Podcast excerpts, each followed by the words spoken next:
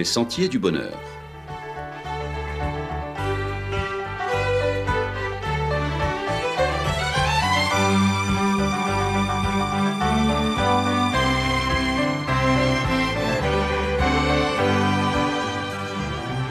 Une émission qui vous apporte un message d'espérance, de paix, de joie et de confiance.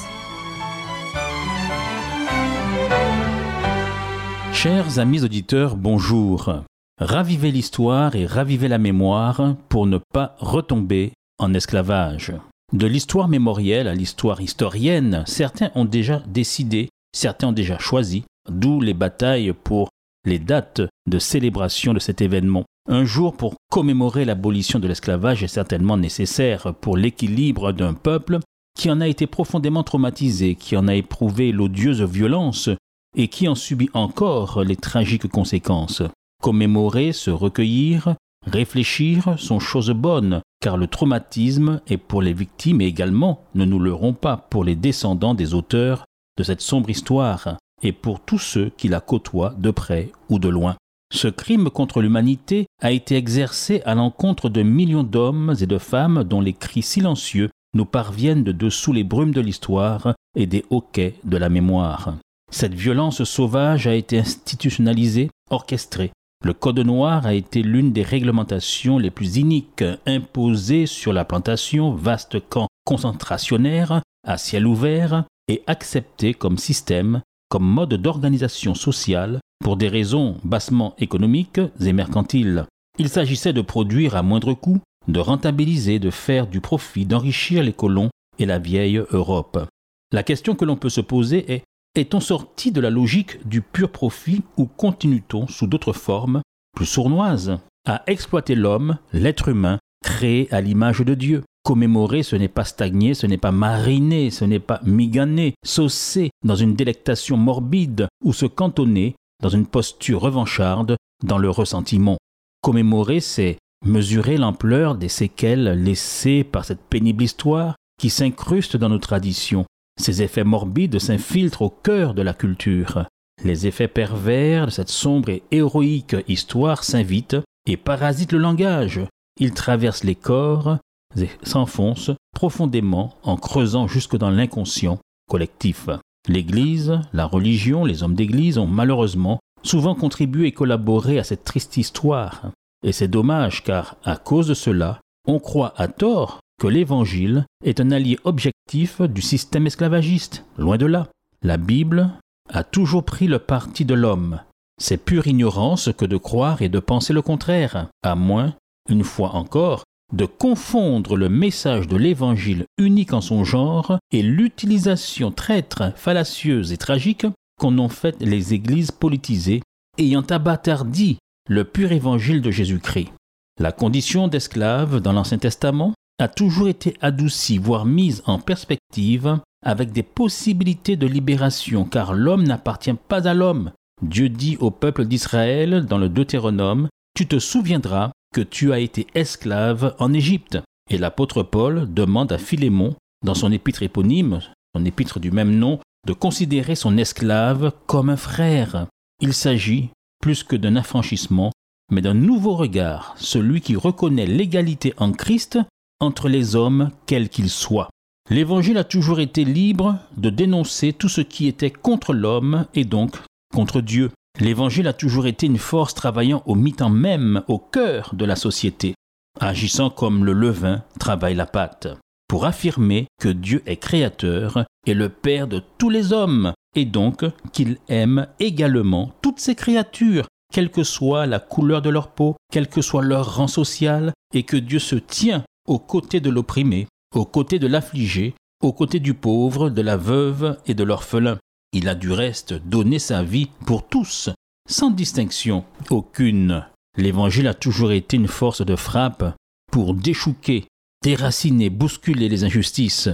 L'Évangile s'élève contre tout racisme. Pour l'Évangile, tout monde c'est. L'Évangile récuse donc tout ostracisme. L'Évangile rejette toute exclusion. L'Évangile s'élève, comme nous le disons, contre toute profitation du fort sur le faible. Si des Noirs comme Toussaint Louverture, Pétion, Dessalines à Haïti se sont battus Si Delgrès en Guadeloupe a eu l'audace de déclarer vivre, libre ou mourir, la Bible, parole de Dieu, ne dit pas autre chose lorsqu'elle déclare par la bouche de l'apôtre Paul, dans son épître aux Galates, Le Christ nous a libérés pour que nous soyons vraiment libres. Alors résistez, ne vous laissez plus attacher avec les chaînes de l'esclavage. La Bible nous dit ainsi que c'est le péché, autrement dit l'égoïsme, la méchanceté, nos cœurs endurcis qui nous poussent, à nos corps défendants peut-être, alors même que nous l'avons subi nous-mêmes, à tenter parfois de rétablir sous d'autres formes l'esclavage pour les autres. C'est le péché qui nous pousse à esclavagiser, à coloniser, à étouffer, à humilier, à exploiter, à abuser, et si je n'y prends garde, je me retrouve à ouvrir toute grande la porte à l'esclavage dans mon propre couple, dans ma propre famille, dans mon entreprise, dans mon entourage.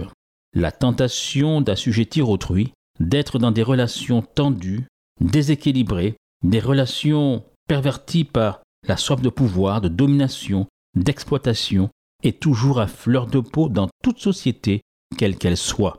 Ce n'est donc pas une question de couleur de peau, mais cela vient du fait que nous avons tous, quelle que soit la latitude, le même cœur mauvais, endurci, gangréné par le péché. À cause du péché, nous portons en nous le poison du mal. Il n'y a pas une latitude où ne puissent éclore, malheureusement, les fleurs du mal.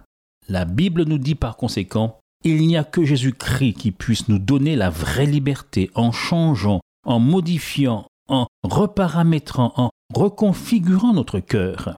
Les libérateurs dans ce monde ont eu de grandes ambitions, mais aucun combat, aucune politique, aucune action humaine, aussi noble soit-elle, est entièrement pure et ne peut faire vraiment aboutir nos rêves de liberté. Si nous pensons à Toussaint l'Ouverture, posé en figure libératrice du peuple haïtien, il a combattu les armées de Napoléon qui voulaient rétablir l'esclavage, et quelles que soient les raisons que l'on évoque pour cela, il a lui aussi, bien qu'ancien esclave lui-même, il a eu ses propres esclaves. Il y a donc des limites, des contradictions dans l'action humaine, quelles que soient les bonnes intentions. La Bible ne fait pas que commémorer, ni seulement stigmatiser les uns aux dépens des autres, comme s'il suffisait d'être né de descendants d'esclaves pour être bon, ou descendants de colons pour être mauvais. On n'est pas du bon côté uniquement à cause d'un positionnement de race ou de classe, auquel bien souvent on n'y est pour rien. N'est-ce pas ce que chantait Maxime le Forestier? On ne choisit pas ses parents, on ne choisit pas sa famille, on ne choisit pas non plus les trottoirs de Manille, de Paris ou d'Alger pour apprendre à marcher. Être né quelque part, c'est toujours un hasard. Commémorer donc, ce n'est qu'un début. Ce n'est qu'une partie de l'affaire. Il faut poursuivre le combat. La liberté dont nous jouissons aujourd'hui est une conquête importante, mais on ne saurait s'arrêter en si bon chemin. Nous ne voulons pas un peu de liberté, nous voulons toute la liberté et nous voulons surtout de la vraie liberté. Or, la liberté, la vraie, se trouve en Jésus, dans le Jésus de la Bible. Et c'est pourquoi la Bible donne une solution réelle parce qu'elle va jusqu'au bout. Elle ne s'arrête pas à commémorer, mais elle veut éradiquer, supprimer réellement esclavage.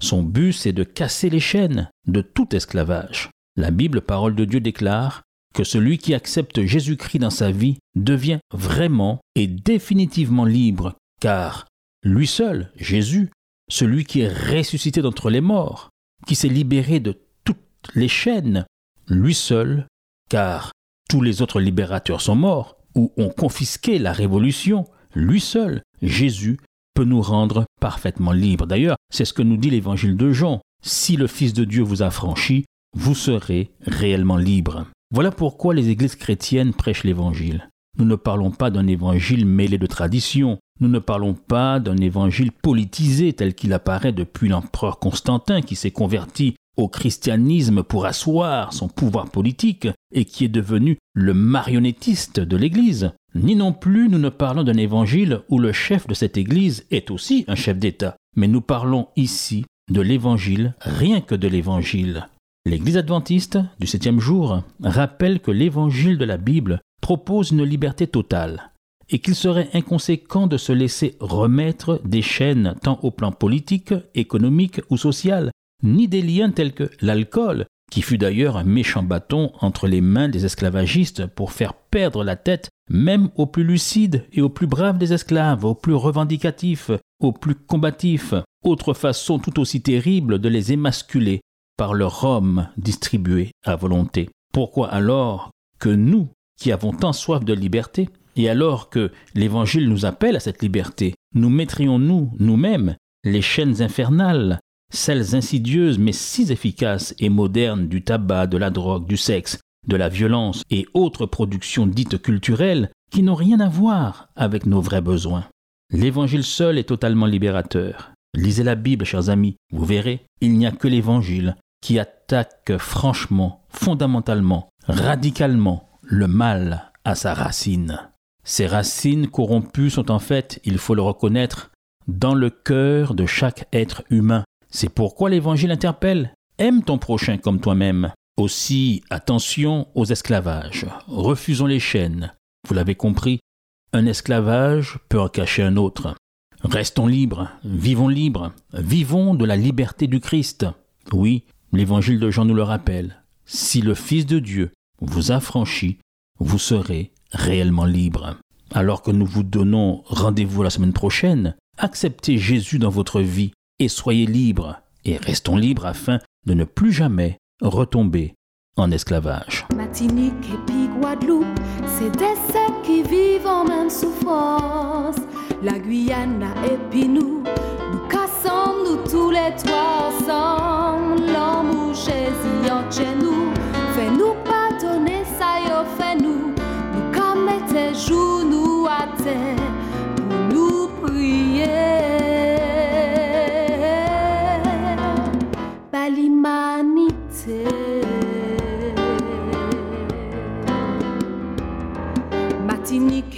Guadeloupe, c'est des secs qui vivent en même souffrance. La Guyane, la puis nous, nous cassons nous tous les trois ensemble. L'amour chez chez nous, fais-nous pardonner ça y fais-nous. Nous comme tes genoux à terre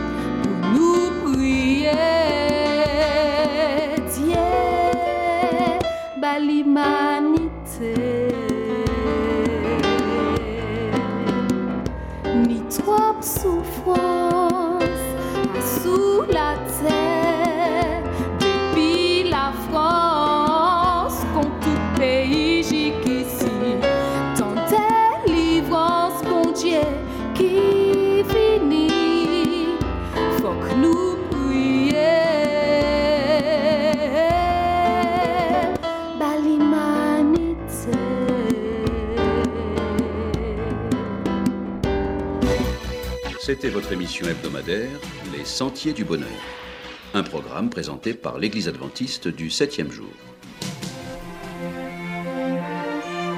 Aimeriez-vous lire le texte de la causerie d'aujourd'hui? Demandez-le. Il vous sera envoyé gracieusement. Nous tenons également à votre disposition notre cours de Bible gratuit par correspondance. Nous le recommandons vivement à tous nos auditeurs. Écrivez-nous aujourd'hui même. Voici notre adresse boîte postale 50 97 282 Le Lamentin CEDEX 2. Nous nous réjouissons à la pensée de vous retrouver à l'écoute la semaine prochaine à la même heure. À bientôt.